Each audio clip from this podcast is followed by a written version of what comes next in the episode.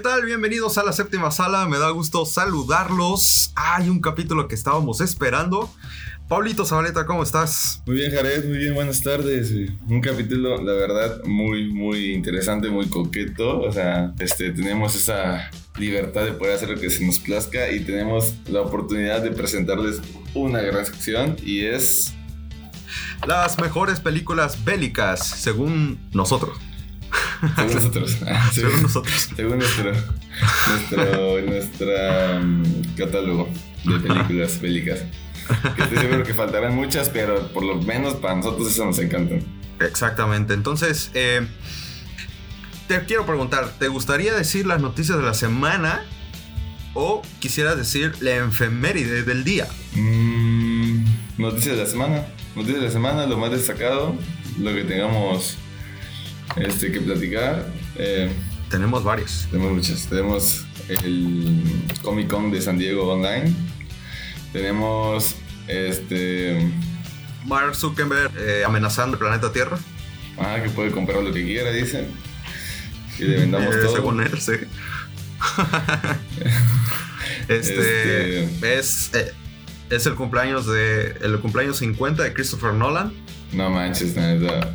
Muchas felicidades, Chris. La verdad sé que nunca en tu pinche perra vida vas a ver este programa, pero esos abrazos admiro tu, tu trabajo, la verdad.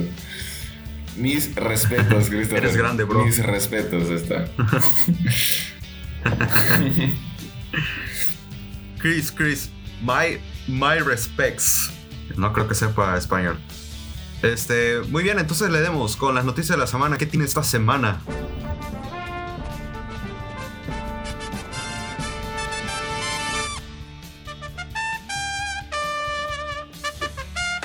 Ok, tenemos una noticiota.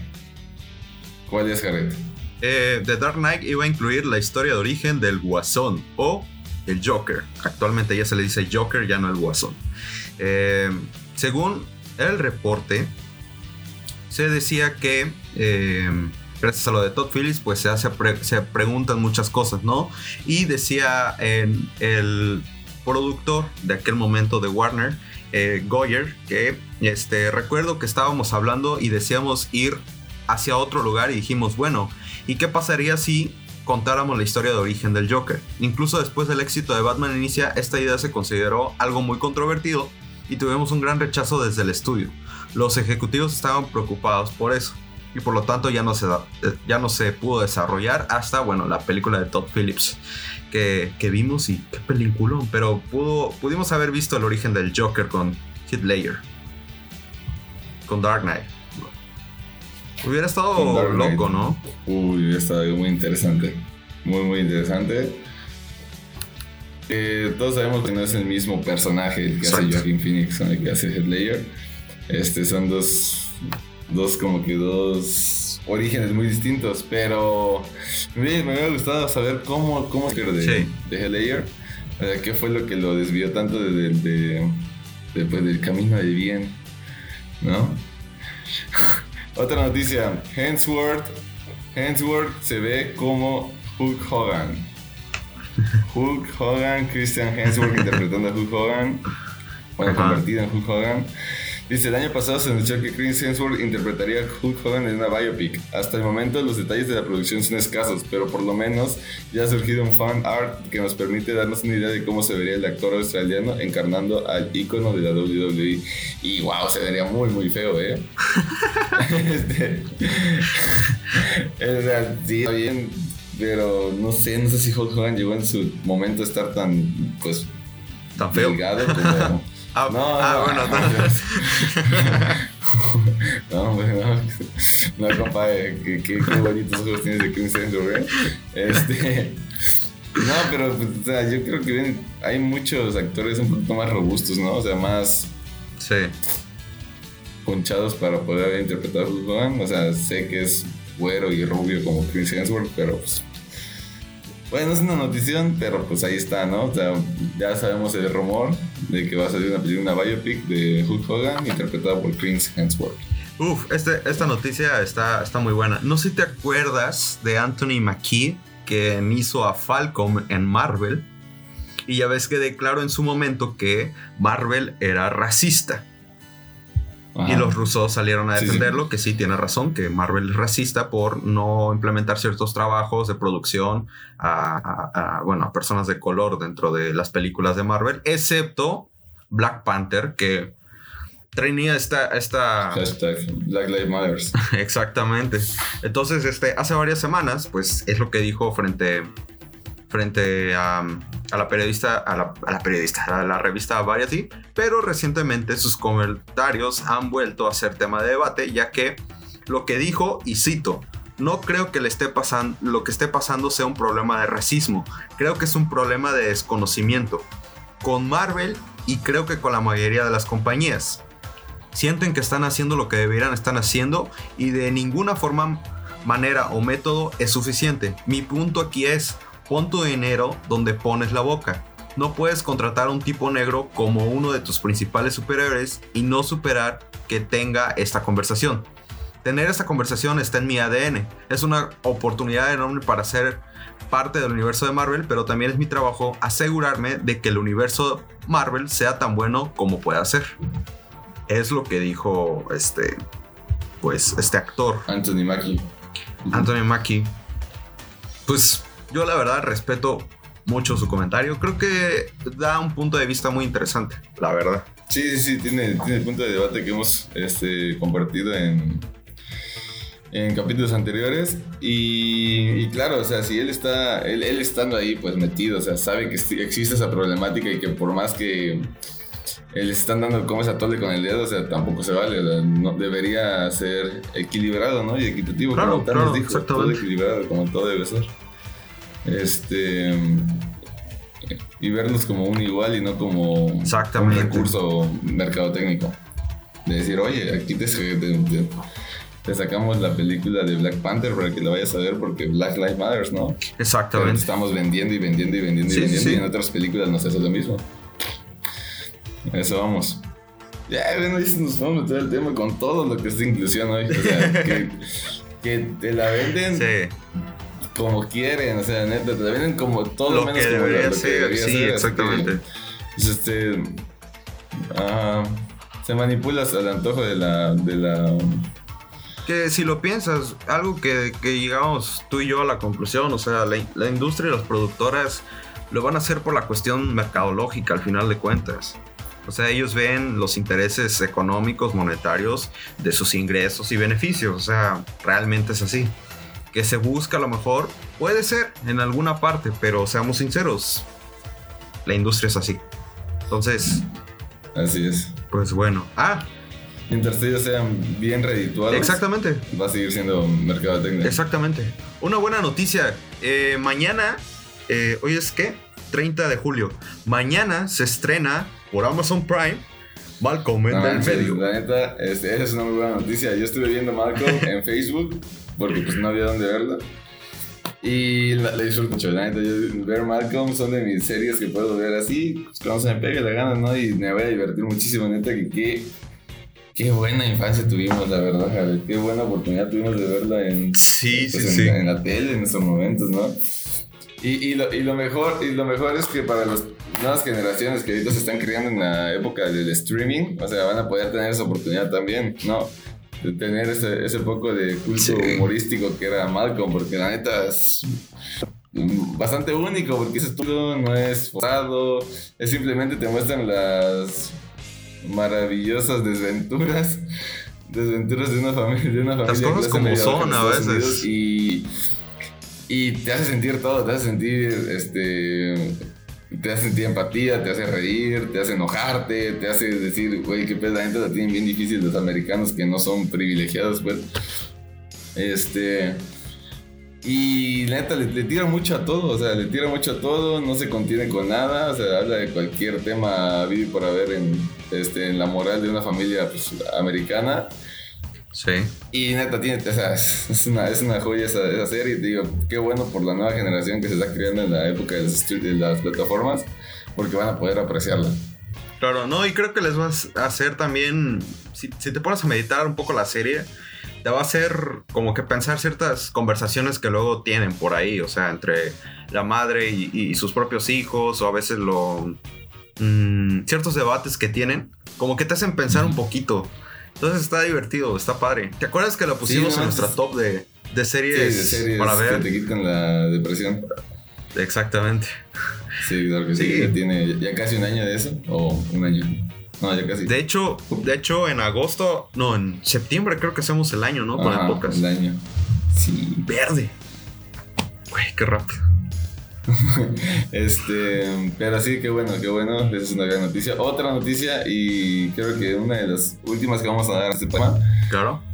Empleados de IMAX ya vieron Tenet. Ay, sí. Y afirman que es wunderbar. Pero. Wonderful, man, es maravillosa. Yo no sé, yo no, sabía si quería llorar, güey, o no. en México y otras partes del mundo quizás tengo que esperar un buen tiempo antes de... Ah, otra noticia, ¿no? Se va a estrenar primero en, en Latinoamérica, Tenet. Sí. Y una, semana después se va a estrenar... Cuando sea que se estrene, se va a estrenar primero en Latinoamérica y en el resto del mundo y después en, en Estados Unidos. Bueno, exactamente. Dice en México y otras partes del mundo quizás tengamos que esperar un buen tiempo antes de poder ver la aventura fílmica de Christopher Nolan. Sin embargo, algunos oportunidades ya tuvieron la oportunidad de ver algunas porciones de Tenet en IMAX y aseguran que se trata de un filme maravilloso. Y, y, eh, claro que muchísimo. hablando de, su, de sus 50 giros del sol, vueltas al mundo. Vueltas al mundo. Este, este, sí, qué, qué, qué, duro, la verdad. A mí me encantaría. No, no me gustaría para nada, para nada. Y creo que ya es un hecho. Y bueno, qué bueno, que no va a estrenarse en alguna plataforma de streaming. Eso es un hecho. Pero, neta, que qué maravilloso sería verlo en el cine. Sí, sí, sí. Es que es una joya. O sea, visualmente Christopher Nolan ve las cosas a detalle para que sea un disfrute en el cine. O sea, él, él lo piensa para ver sus películas en el cine. Sabes que eso es muy claro. Ah, pero pues no sé. Somos el canal 5 del mundo. Va a llegar dentro de dos años, tres años. ¿Tú crees? Pues es que yo no. Como van las cosas, bro, no creo que tengamos el poder adquisitivo para comprar un boleto de cine, la verdad. Entonces, ¿cómo va el PIB? Dice, espera abrir en 70 países para finales de agosto, previo a su estreno limitado en Estados Unidos, pero llamaron para el 3 de septiembre. O sea, yo creo que sí nos llega. Sí nos llega. El chiste. Por ahí de octubre, a lo mejor. Ajá, la cadena Cinepolis actualmente proyecta un ciclo dedicado al director en pantallas de IMAX en Cuernavaca y en Cancún. Sí. Donde están sí, sí, sí, tienen las dos de Batman. Interstellar, Dunkirk y The Dark Knight Rises. Sí, sí, sí, ya sé. No sé si valga, valga la pena el riesgo. No sé, me, gustaría ver Interstellar en cines otra vez. Sí, igual. me eh, encantaría. o, el, origen. Sí. Bueno, ahí vamos a la cancioncita. Me parece que nos mandes a canción y regresamos con el tema principal. ¿Qué traes en nuestra recomendación musical, Pablito? Hijo de su madre. ¿Qué te parece ¿Qué te, apetece?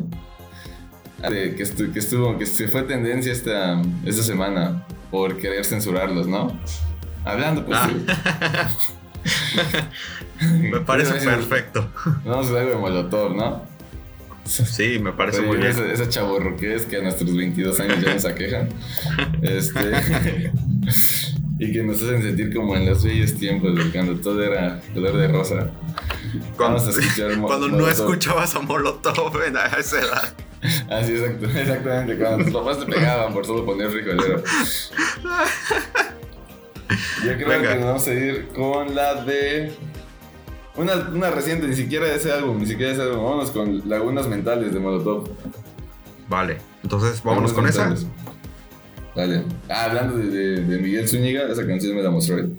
Ah, excelente. Dale.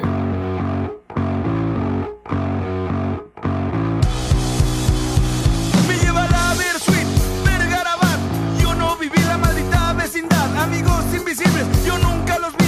Héroes del silencio, jamás los oí. Andaba de parranda cuando tocaba panda y fue el otro yo que fue a ver a la banda. Cuando tocaba mano dijo chao y me fui. Y el café Tacuba no me deja dormir, no deja dormir, no deja dormir. Yo no de no conocer a Andrés Calamar. Cuando tocaba el trillo escuchaba cri cri, me hacía pipí, no me dejaba ni. No creo en la sotería y nunca había brujería, y no pudimos ir a los de Charlie García, porque los pericos no nos dejan dormir, no nos dejan dormir. Y al cabo que ni quería. Hablo con nadie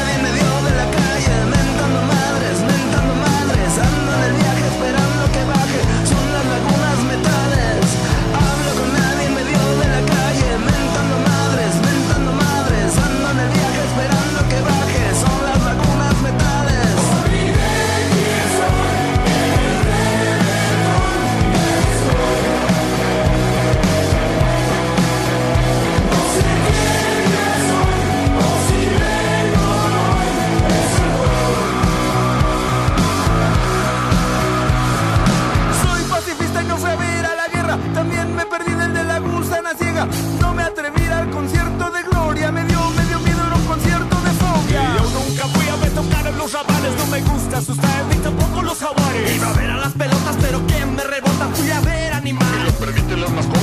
I don't wanna die, but I wanna see the killers. Soy inocente, no quiero de police. Tampoco Interpol, ni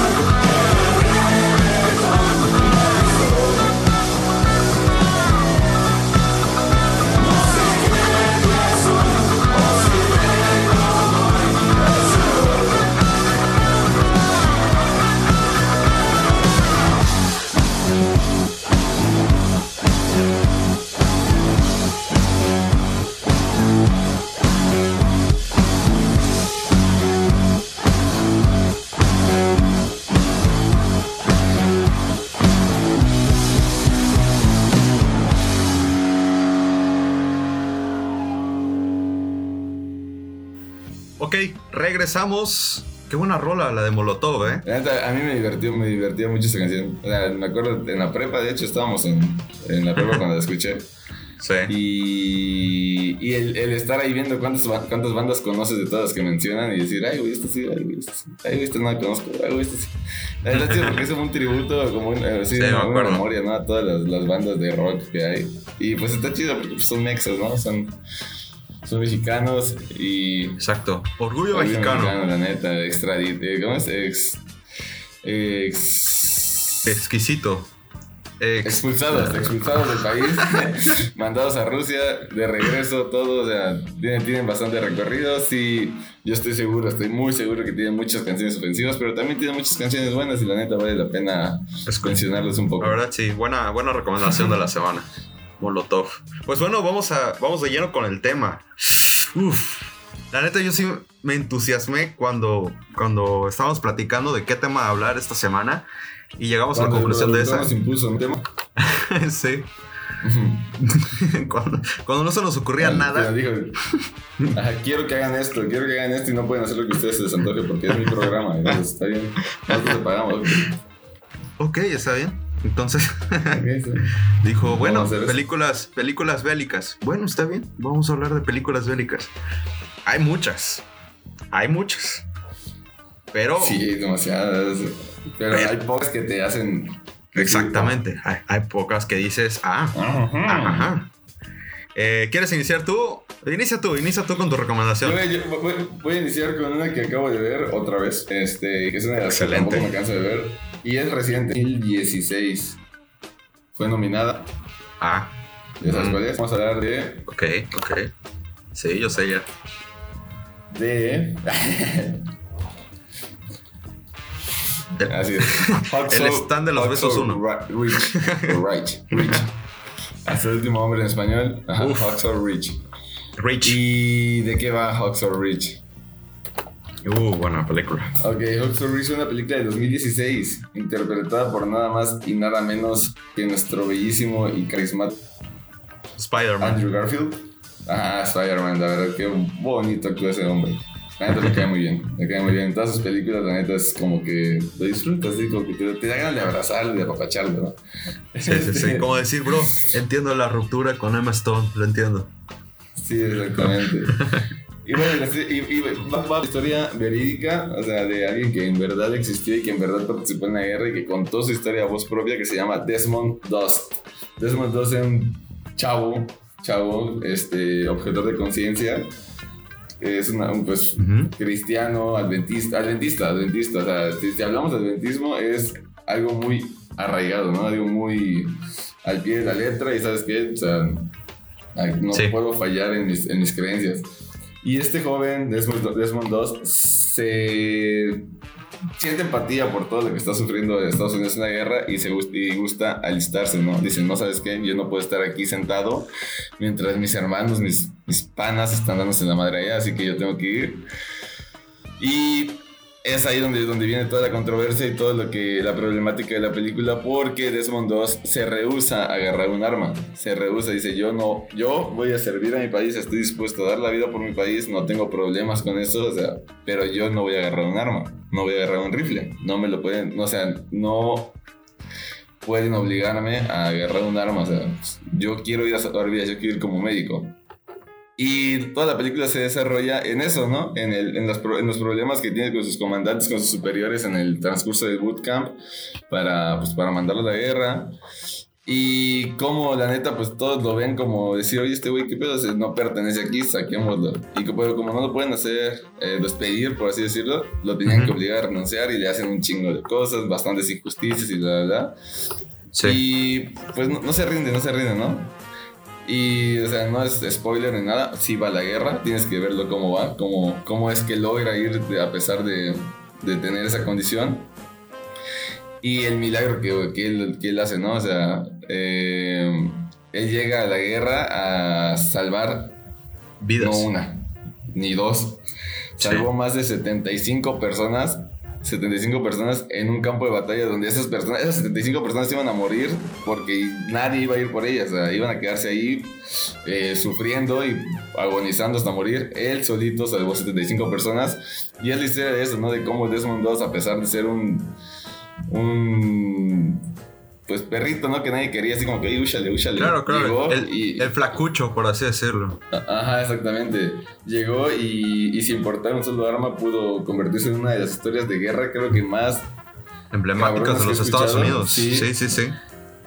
Y esa es de la historia. Y con respecto a la película, no, es una cochinada. O sea, hablando de, de visualización, o sea, neta, te muestran todo. Es muy gráfica. Es, Sí. Es muy, muy gráfica. O sea, no puedes esperar ver el típico balacito y ay me estoy sang- desangrando y me voy a morir. No, no, no, aquí sí te muestran vísceras, te muestran sin piernas, sin brazos, Sí, sí, sin cabeza, sin todo, pues como es, como es, o sea, literalmente como es la crueldad, cru- crueldad humana, ¿no? Claro. Y a eso va, o sea, Mel Gibson, ¿qué podemos esperar de Mel Gibson si hizo La Pasión de Cristo, no? O sea, Mel Gibson Sí, es alguien que le exacto. gusta meter mucha, este, crudeza o crueldad a, sus- a sus filmes para demostrar, pues, lo que en verdad un humano se puede llegar a hacer, puede llegar a ser a otra persona. Y te digo, o sea, no le pidas mucho, no le, sí, no le pidas mucho en cuestiones de de guion, ¿no? O sea, no sé como que digamos, Claro. te, am- Pero- te amarra, ya sea, te- Pero creo que Ajá. retrata bien la valentía y la hazaña de una historia que fue real. O sea, al final lo plasma en una realidad porque pasó y sucedió.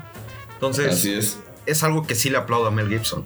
Realmente todas Sí, sus sí, películas de Mel. Gibson, lo habíamos comentado en su momento, Mel Gibson hace muy buenas películas porque se toma el, el tiempo necesario para pensar la idea y como que la enseñanza que quiere dar hacia el personaje que representa. Entonces, sí, eso es, mucho mensaje, muchísimo Mucho mensaje, mensaje. esa película. la verdad, sí. Tiene o- 8.1 de 10 en IMDb y 85% en Rotten Tomatoes. O sea, fue nominado a Oscar como mejor actor Andrew Garfield. Este. Y pues, o sea, ahí se la dejo. Hawks Are Rich está en Netflix. Gracias a Dios está en. Netflix, la verdad. O sea, la pueden ir a ver ahorita mismo. Y esta es mi recomendación, Jared. Excelente. Buena recomendación, ¿eh? Iniciaste bien. Pues déjame, te voy a soltar ahora sí que mi carta más segura. Y esta es Rescatando al Soldado Ryan. De Steven Spielberg. es, es un- mira, nada más te digo, los primeros 20 minutos de esa película son una obra maestra, una obra maestra en las películas bélicas. Es, es algo que rebasa y supera a una, ¿sabes? Sí, Solo sí, con sí, eso, solo vean el- los primeros 20 minutos de la película y, y se van de corrido. Ha sido de las películas más duras. ¿De qué trata Rescatando al Soldado Ryan? Que por cierto, déjenme decirles, es de Steven Spielberg y está en Netflix. ¿De qué trata Rescatando al Soldado Ryan? Bueno, iniciamos primero una historia de un soldado que en este caso está personificado por Tom Hanks y este decide o inicia la, la- la película en el famoso desembarco de Normandía en este, la bahía de eh, Iowa, si no mal recuerdo, Em, llegando a Europa. Y es la invasión norteamericana en la Segunda Guerra Mundial. Eh, toma Normandía y de pronto al escuadrón de Tom Hanks le dan la misión de rescatar, o más bien ir por el soldado eh, Ryan, quien pues tiene ya los derechos y el permiso para regresar a los Estados Unidos y dejar la guerra, ya que sus tres hermanos este, habían fallecido también en batalla. Y por lo tanto el gobierno de los Estados Unidos, que es muy bueno y muy, muy amigable, pues decide perdonarle, vaya, eh, el trabajo. Entonces va Tom Hanks en camino a tomar al soldado Ryan y entregarlo a sus este, superiores para que lo regresen a casa. Y pues la trama va en eso, ¿no? Se van encontrando con nazis y como que de pronto como que lo encuentran, como que sí, como que no.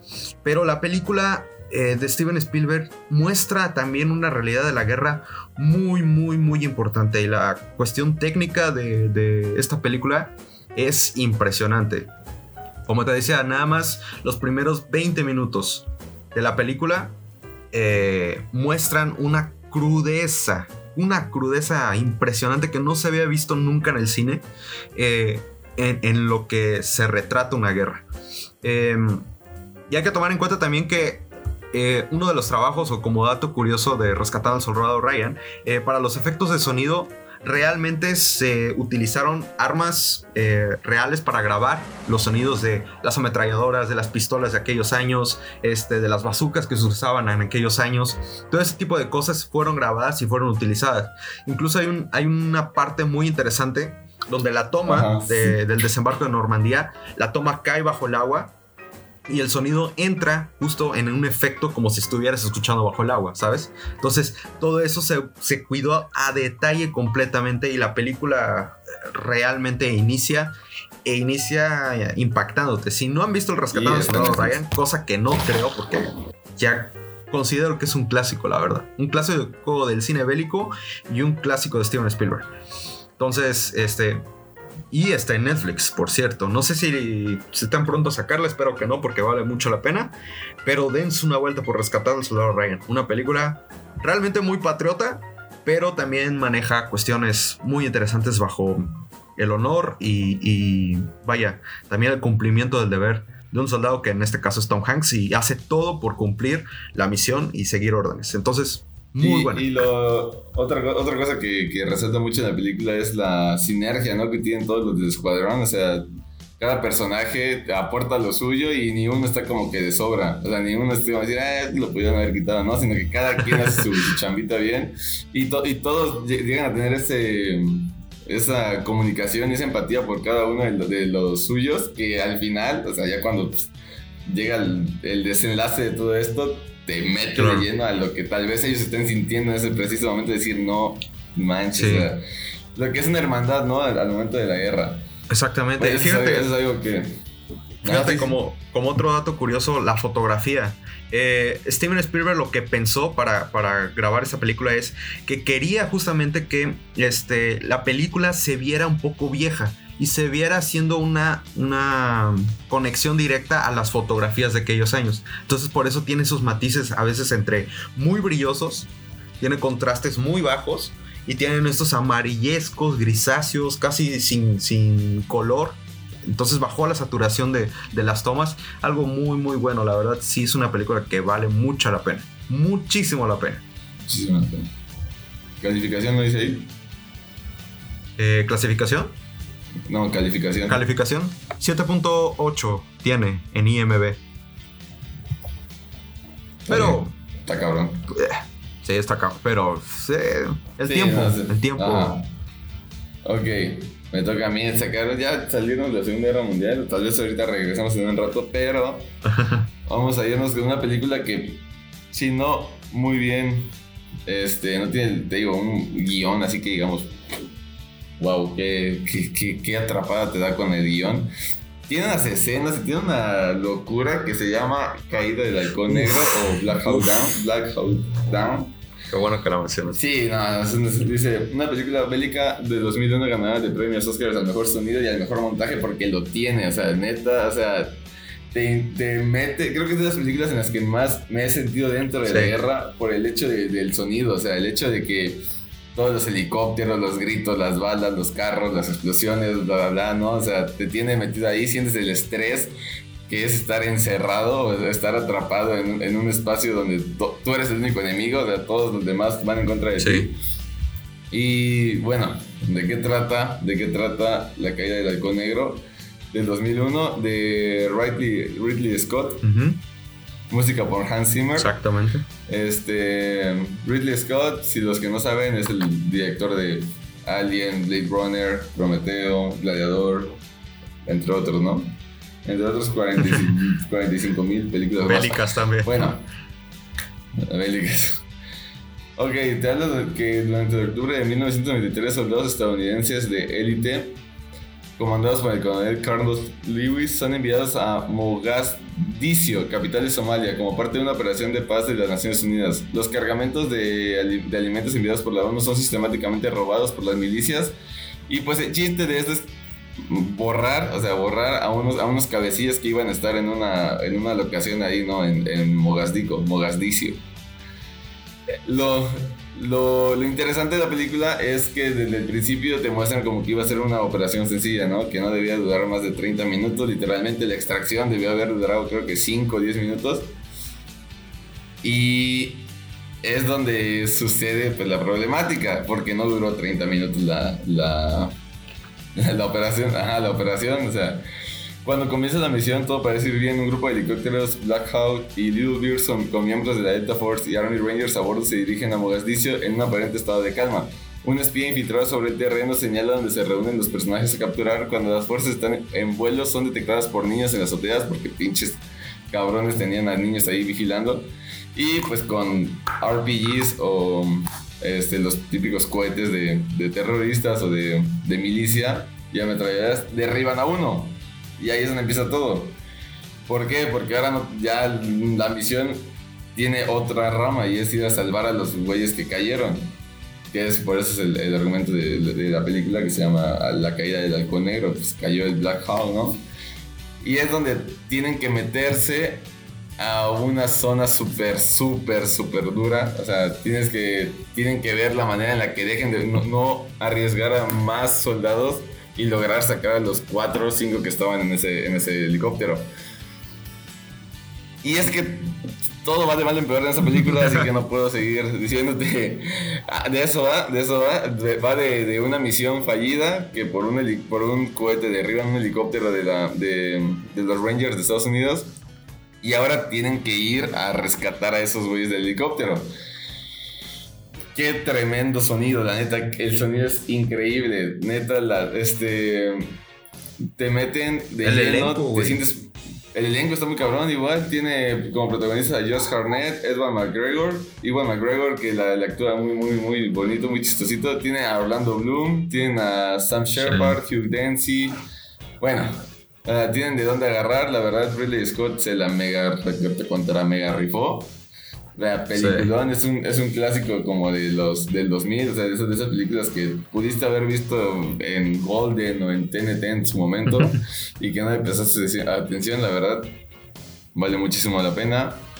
Este, te digo, no tiene más, o sea, literalmente estas batas son puras, o sea, literalmente es, es cumplir la misión, no, no, te deja mensaje, ni nada, o sea, al final te deja un pequeño mensaje, ¿no? Sobre lo que es la pérdida, ¿no? De tus hermanos en guerra, pero pues eso lo vemos en casi todas las películas bélicas. Pero de presupuesto tuvo 90 millones de dólares y recaudó 172 millones, 172 millones de dólares.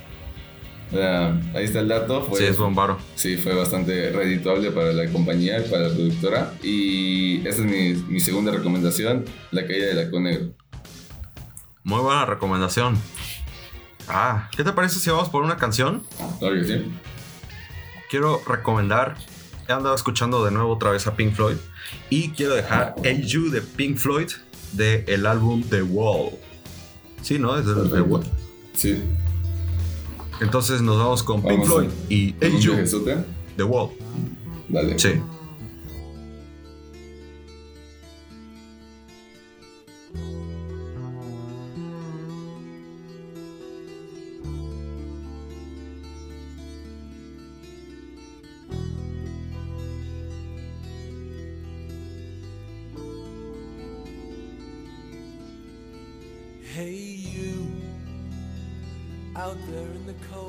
Getting lonely, getting old. Can you feel me?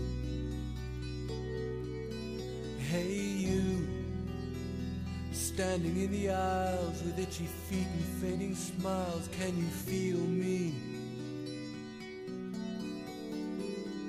Hey, you, don't help them to bury the light.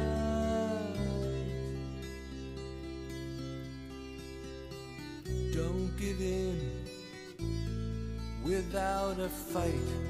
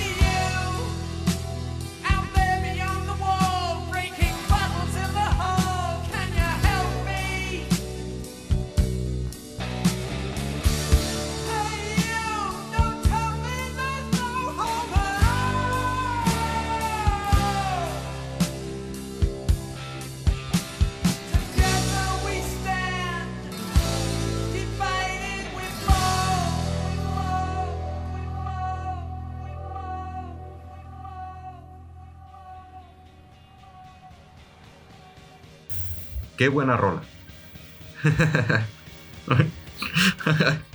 Bueno, Pink Floyd es, Pink es un viajezote, es un viajezote. Esos no te cantan, esos te mandan a otro pinche planeta. Están Sí, cabrones. sí, la neta.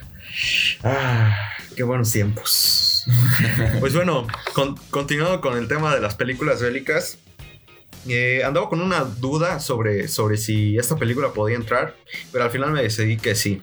Porque una, la, la vi hace poquito y dos, me gusta mucho la película. Y es El último Samurai de el director Edward Zwick, estrenada en el año 2003 y protagonizada por nada más y nada menos que Tom Cruise, uno de mis actores favoritos. Que por cierto, no dijimos la noticia de que Tom Cruise y Brad Pitt eh, pudieron haber estado en Ford contra Ferrari. Sí. O sea, es- Hubiera estado muy chido, la Sí, neta, o me, sea, sí, me hubiera gustado. Me, gustó mucho Matt Damon con Christian Bale, me encantaron los dos, Sí. la verdad. O sea, Christian Bale, sabemos que es bien multifacético, ese güey te puede hacer hasta un perro y lo va a hacer bien. Este, pero me hubiera, me hubiera encantado igual ver a. Sí, hubiera estado locochón. Bueno, pues retomando con el último samurai.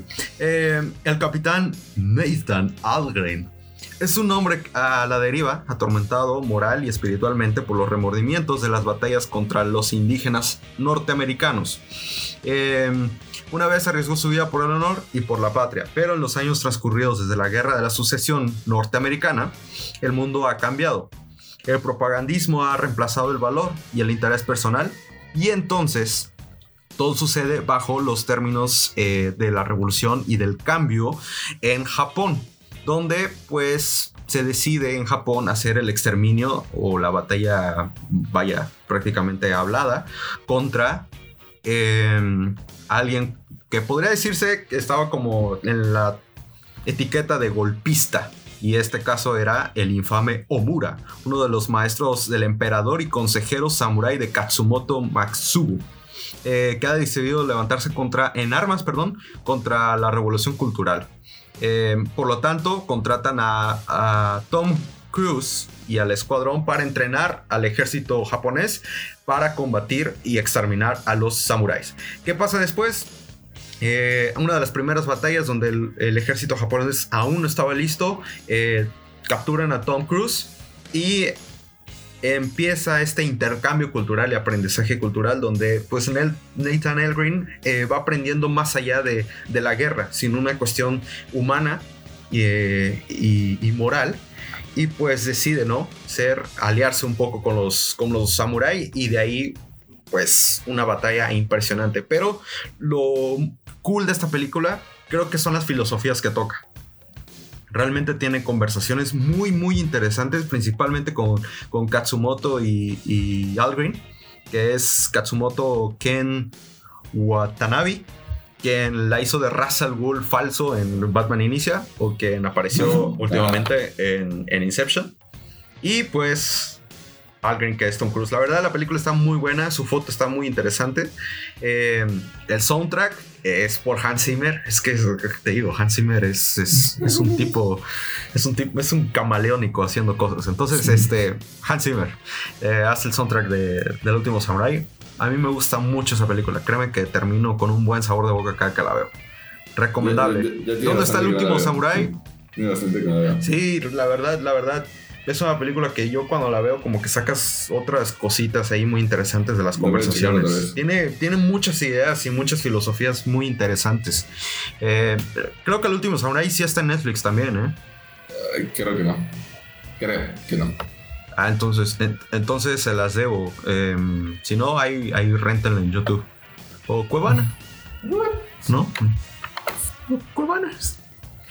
Eh, calificación que, le- que- que la tienen está en 7, cerrado, 7 sobre 10 con Field Affinity. Eh, pues sí, más o menos yo le pondría lo mismo, tal vez un 8. Lo subiría, no, no la veo tan mala, no, no la veo para una calificación de 7, vaya. 7 también tiene Transformers 3, el lado oscuro de la luna, ¿me entiendes? Entonces... en niveles. Yo creo Pero que- esa sería mi recomendación, vaya. Que, que una, una de esas, este, de las razones por las cuales no, no es muy llamativa para las personas son las películas que tardan más de dos horas y media. O sea, yo creo que alguien que... ¿Verdad que sí? Sí, sí, sí. O sea, la neta, o sea, Tú, tú quieres ver una película, dices, ah, pues me llama la atención, ¿no? El último Samurai, se ve bonito el nombre, se ve de salsa de Tom Cruise. Dos horas 40, no, gracias, mejor me voy a ver Stand de los Besos por quinceava vez.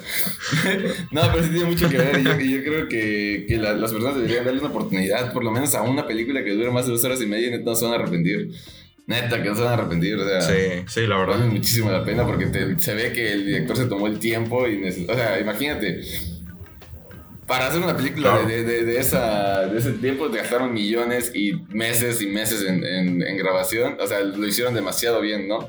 No fue algo que digamos, ah, bueno, Y como, ah, y como dato, creo que esa del último Samurai podría haber sido de las últimas películas que usaron extras en, en- en los combates, en las escenas de combates o batallas. Creo que habrá sido una de las últimas películas, porque ya después sí se empezó a usar el CGI y todo por, por lo demás, pero, pero esa película sí, la no- batalla final es, es impresionante. 1917. Sacaron extras hasta de las Ah, pero, alcantarillas, ah, ¿no? bueno, sí. bueno, sí, sí, sí. Que- que- Esa la iba a dejar al último, fíjate, pero ya la mencionas. Yo, yo voy a mencionar, yo voy a mencionar Dale. una.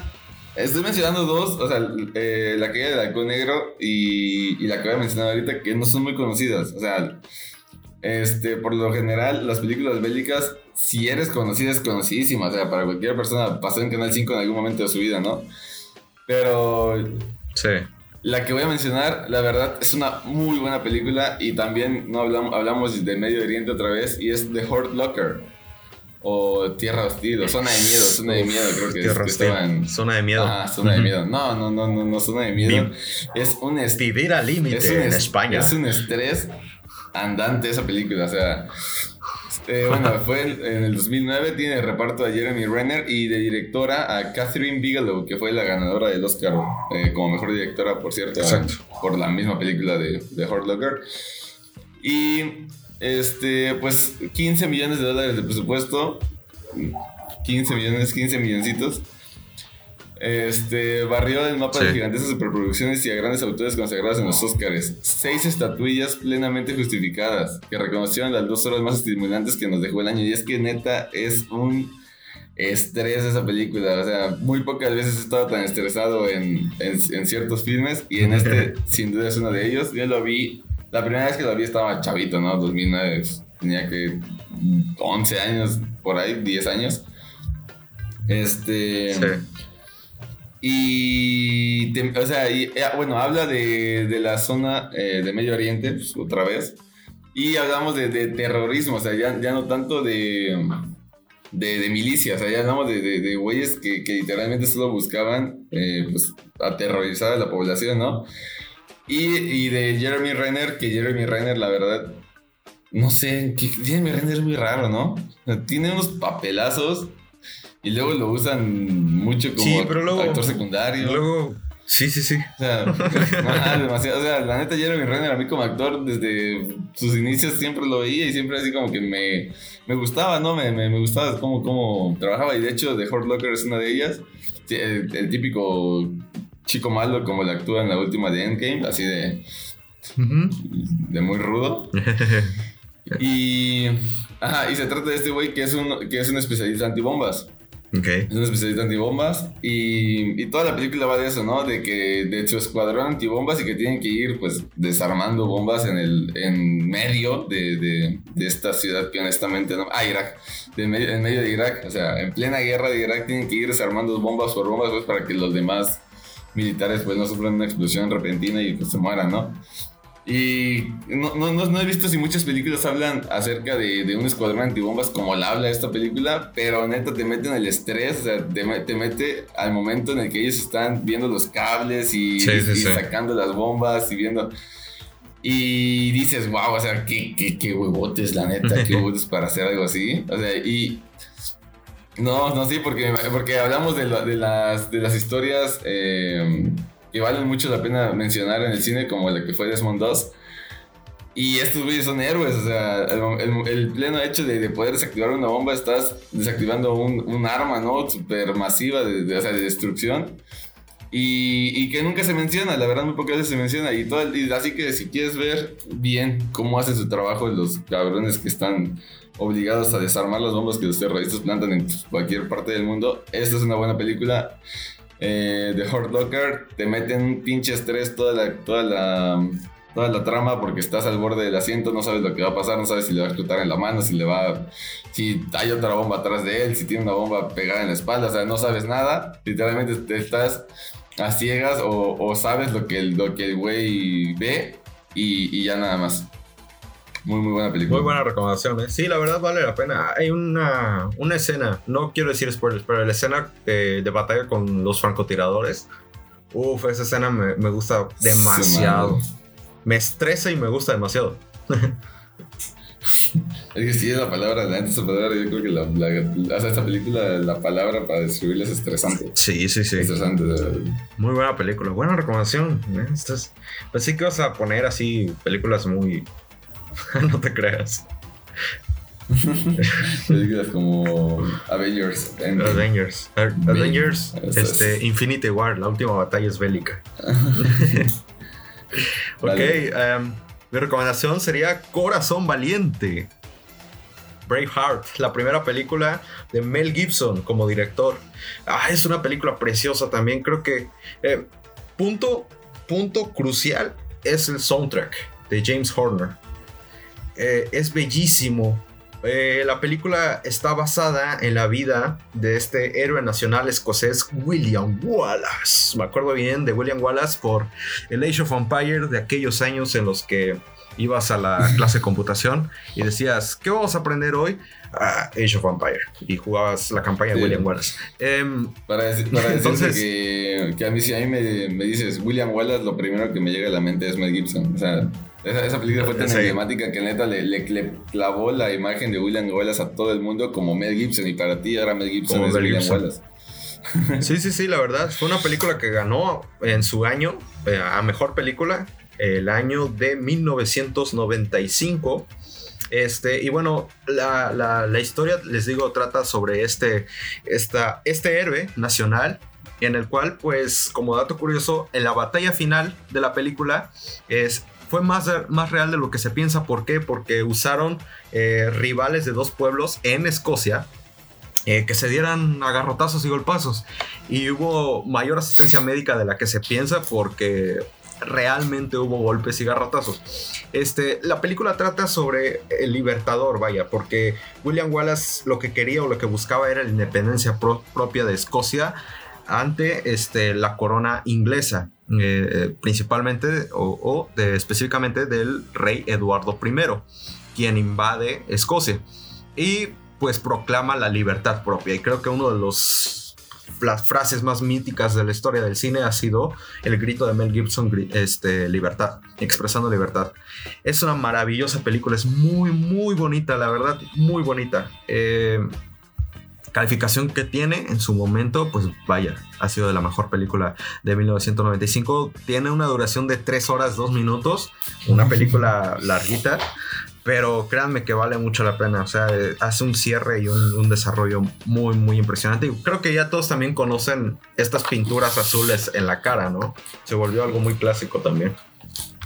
Muy de, ya de la cultura pop nuestra. O sea, es- Sí, sí, sí, la neta. Entonces, la calificación tiene 8.3 en IMDb. Eh, pero sí, creo que, que aún así, mira, a pesar de los años se ha mantenido. Ya hizo 25 Sí. años de su estreno. Entonces, sí, es una película que, que nunca falla. Créanme, vale mucho la pena. Corazón Valiente. eh, ¿Dónde está Corazón Valiente? En Cuevana. Ahí la van a encontrar. En YouTube la van a encontrar igual, creo. parte 1, parte 2, Eh, parte 20, parte 30, pero ahí la van a encontrar. Oye, Puede Jared, ser en... en- dime. Voy a dar mi, mi última recomendación contraponiéndote tu. O sea, ese es el tiro, fue el tiro creo que de, de esa época y de hablando de Mel Gibson. Este, Ok. porque, porque la verdad, yo creo que esta va para una segunda parte. Sea, este, este, esta- Sí, ¿no? Este tema- Porque son este muchas, pero hay sí, varias o sea, buenas. Sí. O sea, ahorita que hablaste de, de Corazón Valiente. de Corazón Valiente se me vino a la cabeza una y es la que traigo ahorita, pero yo tenía otra en espera, así que te digo, o sea, ya vamos para Ok. 50 minutos de programa. Eh, esta cosa se puede alargar hasta las dos horas, así que pues, para no hacerlo pesado a nuestra única persona que nos escucha, yo creo que sí, nos vamos Vale, a echar vale. dos, do- dos partes. Por lo, por lo menos ahí va mi última, no sé si, no sé si tú, tú vas a dar una más, pero ahí va mi última, mi última recomendación de esta parte, ¿no? De la parte 1 de mejores películas bélicas. Y Karen, te vas a cagar, güey. O sea, te lo digo, güey. Película de 2000, No sé. dirigida Ah. por Roland Emmerich, de prota- protagonizada por. Mel Gibson y Heath Ledger. Ya sé cuál es. es un El, peliculón. pa- el Patriota. Uf, El Patriota, o sea, me dijiste, me dijiste, me dijiste, dijiste algo en la, en la última batalla, o sea, en la última batalla, dije, bueno, una de las últimas batallas más cabronas que he visto Sí. Es la del Patriota. No, no, Sí. no, la del Patriota, o sea, su madre. Dice, escrita por Robert Rodat, protagonizada por Mel Gibson y Heath Ledger, fue producida por Mutual Film Company y distribuida por Columbia Pictures. Esta es una adaptación de la película La, La Gran Prueba, de 1956, protagonizada, bueno, pues por actores ya de 1956, ¿no? Eh, en su mayoría tiene lugar en Carolina del Sur, donde fue enteramente rodada, o sea, toda fue grabada en, en Carolina del Sur y representa la historia del coronel veterano arrastrado a la guerra de independencia de los Estados Unidos cuando su familia es amenazada. El protagonista, Benjamin Martin, está aproximadamente inspirado en el oficial del ejército continental Francis Morion y otras figuras de la revolución estadounidense. El Patriota estuvo nominado a tres premios Oscars como el mejor sonido, la mejor fotografía y la mejor banda sonora. Sí, es bellísimo. Bueno, ¿de qué va? ¿De qué va? De lo que dice, o sea, el patriota, hablamos de la, de la guerra de independencia de Estados Unidos cuando pues, Estados Unidos quiere quitarse otra vez, hablando de, de quitarse la corona inglesa de encima, pues vamos, vamos con eso, ¿no?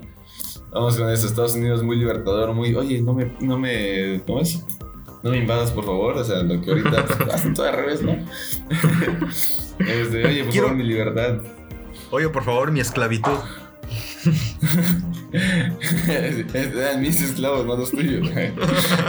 Este, bueno, no, no, no, no. Este, una, una cortina de Estados Unidos. Bueno. La, la- la guerra la guerra de independencia de Estados Unidos.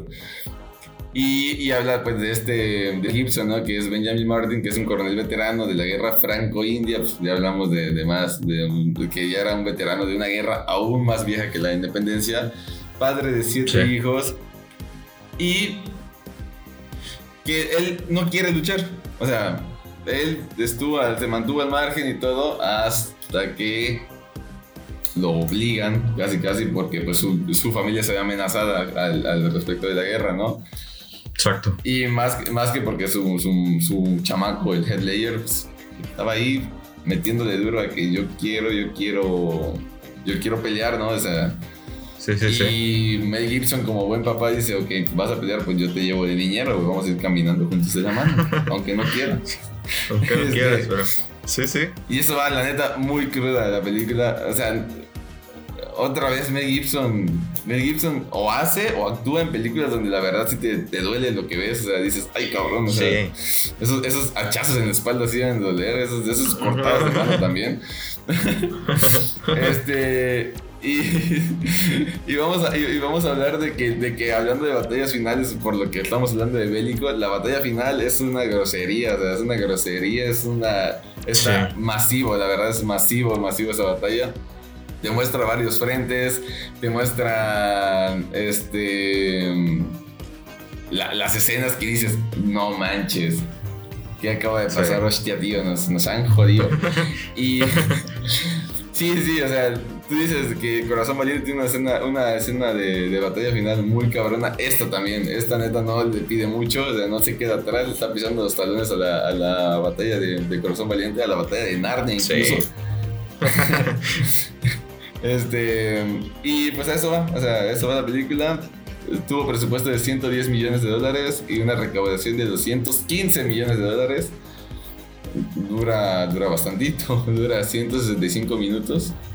Sí. Sí, es, es larga, pero oye, es que es una peliculón. O sea, si no han visto El Patriota, eh, que, que supongo que ya la hayan visto porque todos los domingos en Canal Fallan. 5 está. O sea, así es. En siete, sí. Entonces, Ah, entonces no, se va a estrenar apenas, se va a estrenar apenas. Ah, excelente. Entonces, este. qué horror. Em, pero, pero sí, el Patriota tiene escenas muy. Te llegan. O sea, está tan bien estructurada la película que el sentimiento de Mel Gibson te llega. O sea, te, te llega en las, los momentos tristes, los momentos icónicos, heroicos. eh, tiene crudeza muy cañona de lo que era la guerra y lo que es la guerra, vaya. Eh, Sí. yo lo que me gusta mucho y- o que aprecio demasiado es el vestuario. Es precioso. Sí. Sí, sí, Es sí. hermoso, verdad, hermoso, hermoso. El, el comandante, o bueno, el que era muy pegado a Mel Gibson, al, el que se vestía bien y que decía que iba a usar Ajá. su. Ajá, que iba a usar sus, Sí, su, su vestuario de la guerra de, sí. de- de la, fran- la guerra franco-india que había compartido con Mel Gibson. Este, y, y es una pinche, una, una vestimenta bastante bonita, ¿no? Bastante coqueta. sí, sí, sí. Y ya, pues esa es mi recomendación. Sí, de hecho, eh, en la película de María Antonieta, en la, en la película de María Antonieta de Sofía Coppola, hacen referencia a lo que estaba sucediendo en El Patriota. Mm, no he visto. Ah, está chida, tienes que verla. Pues bueno, entonces eh, sería nuestra última recomendación de la parte 1 de películas bélicas. Parte 1, parte 1. Yo creo que la siguiente semana le damos a la parte 2. Y La siguiente semana damos a la parte 2. Vale. Oye, una, una- una- un dato curioso. Me acabo de dar cuenta que todo el tiempo estuve con megas, güey. No, no, no estaba con wifi. Qué burro eres. Este, pues sí, entonces déjanos la recomendación musical para cerrar. Bueno, para cerrar, vamos a ver. Para cerrar. ¿Cómo que se te antoja? ¿Qué género? Eh, me gusta algo muy progressive, algo ahí medio independiente. Va. Vamos con. No independiente, pero sí Ok. medio pinche. ¿Con cuál? Vámonos con Borderline de Tame Impala. Uf. Ah, qué álbum, qué álbum, Pablo. Ese álbum es. Lamentablemente, pues Sí. no se va a poder ver en vivo ese álbum. Ah, qué triste. Pero sí es un gran álbum, ¿eh? Bueno, pues gracias, Pablito. Iban a Nos- venir este año. Sí. Este, pues gracias, Pablito. Nos estamos viendo para la segunda parte. Y gracias por acompañarnos. Cualquier Así cosa, ya saben, nos deben de seguir en la página de Facebook, La Séptima Sala, o en nuestras redes sociales de Instagram o Facebook o así. ¿Tu Instagram cuál es, Pablo? No, no me acuerdo. Nuestro Instagram es arroba la séptima sala. ¿Sí, no? No tenemos No tenemos Instagram. Oh, mi Instagram, mi Instagram. sí, el tuyo. mi Instagram es arroba Pablo, Pablo Zabalita 13. Ahí junto Vamos a arroba ver, Pablo ta- Zabalita 13. Y el mío es Is Jared Velas. Creo que tengo que cambiarlo o acortarlo, no lo sé. Pero ahí los vamos a dejar. Entonces, nos vamos con Borderline de Tame Impala. Muchas gracias por Nos vemos la acompañarnos. próxima semana con la segunda parte de esta maravillosa. O chance y hacemos otra y dentro de 15 días hacemos la segunda parte. No sabemos, la verdad, lo que nos diga nuestro, nuestro patrón. Sí, Este, vamos a platicarlo con la mesa directiva para ver qué, qué, qué siguiente, qué programa sale la siguiente semana. Así que nos estamos viendo. Exactamente, nuestros productores son los que mantienen estas, estas panzas. Pues bueno, nos vemos, Pablito. Bye. Adiós.